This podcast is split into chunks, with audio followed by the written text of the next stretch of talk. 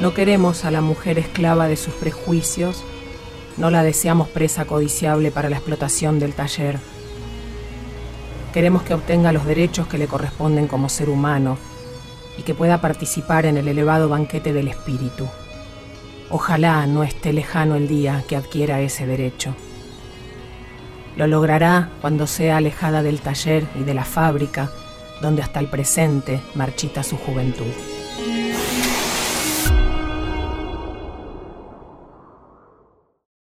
Esas son las palabras de Carolina Musili, obrera y feminista argentina.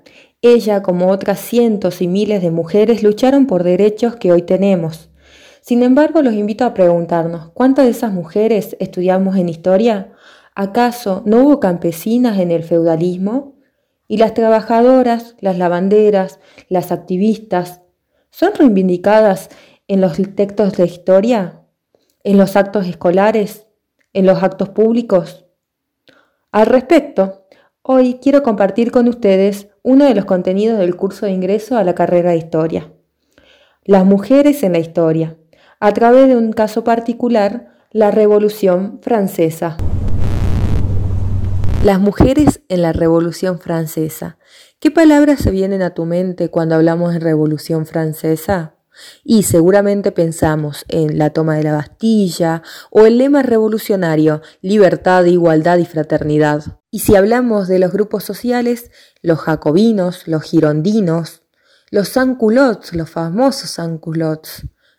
Ah, pero si hablamos de actores o de aquellos personajes que la historia ha decidido recordar, y podemos hablar seguramente de Montesquieu, Voltaire, Rousseau, Danton, Robespierre, o bueno, también del rey caído, el Luis XVI. Pero si hablamos de mujeres en la Revolución Francesa, producciones audiovisuales nos han recordado muy bien a María Antonieta. Pero ¿dónde están las mujeres que aportaron ideas, pensamientos, que cuestionaron a la revolución, señalaron sus límites, y las otras mujeres que no recordamos su nombre y apellido, pero que se organizaron, participaron en la lucha armada, en las agitaciones, en los debates políticos, públicos. ¿Dónde están?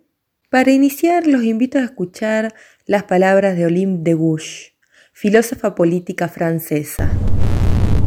Mujer despierta, el rebato de la razón se hace oír en todo el universo. Reconoce tus derechos. El hombre esclavo ha redoblado sus fuerzas y ha necesitado apelar a las tuyas para romper sus cadenas. Pero una vez en libertad, ha sido injusto con su compañera.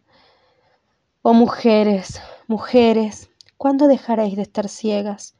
¿Qué ventajas habréis obtenido de la revolución? ¿Por qué son importantes estas palabras de Olympe de Gouges, escritas, pronunciadas y divulgadas en 1791? Bueno, estas palabras forman parte del epílogo de la Declaración de los Derechos de la Mujer y la Ciudadana, escritas tres años después de la Declaración de los Derechos del Hombre y del Ciudadano. Y estas palabras son importantes porque critican y acusan a la revolución de su carácter limitado. Nosotras las mujeres estamos excluidas de ese derecho político, es decir, del sufragio, no tenemos derecho a elegir nuestros representantes y tampoco ser electas como representantes. Es justamente esto lo que Olympe de Gouges está criticando y demandando a la revolución en su escrito. Nos detengamos a imaginar un momento esa Francia del siglo XVIII fines del siglo XVIII, donde está surgiendo un nuevo orden político. Con la caída de la monarquía absoluta está surgiendo la república, con la división de los tres poderes, con la representación, es decir, que aquellos individuos, en este caso los hombres, van a poder ser electos y van a poder elegir a sus representantes. Sin embargo, justamente van a ser los hombres y las mujeres vamos a estar excluidas del sufragio mal llamado universal, dado que no estamos incluidas y que sabemos que nosotros por lo menos en Argentina vamos a tener recién el voto femenino en 1947, es decir, un siglo y medio más tarde de la Revolución Francesa. Sin embargo, en esas primeras, en esos primeros años, en ese primer momento que se está gestando la revolución, las mujeres se van a organizar, van a participar activamente a través de diferentes formas.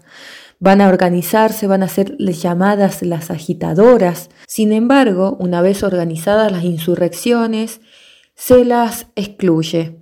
Se las excluye del cuerpo armado, del pueblo deliberante, de los comités locales y de las asociaciones políticas. Lo que no les quita su autoorganización y van a fundar sus propios clubes y asociaciones, entre las que podemos destacar la Sociedad Patriótica y de Beneficencia de las Amigas de la Verdad o el Club de las Ciudadanas Republicanas Revolucionarias. Estas mujeres organizadas van a sacar sus propios panfletos con sus propios reclamos por derechos políticos y civiles.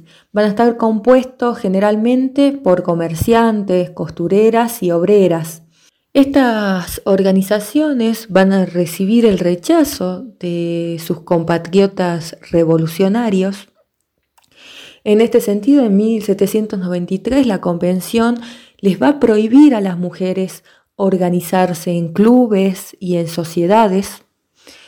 Em, además, les va a prohibir reunirse a las mujeres en grupo de más de cinco, eh, de cinco o más integrantes. De esta manera podemos observar cómo las mujeres se están organizando, sin embargo, la revolución, la revolución que consagra al pueblo soberano está excluyéndonos de un derecho político, o mejor dicho, de los derechos políticos, al no permitirnos sufragar en ese momento histórico. Es decir, al no permitir a las mujeres a ejercer su derecho al voto y a ser electas, porque esa era otra contraparte también de la representación política negada al sector femenino revolucionario. Por último, quiero agradecer al equipo de estudio en humanidades, Paula, Andrea, Mica y Nadia. Eh, muchas gracias por la invitación en este espacio de diálogo y de encuentro.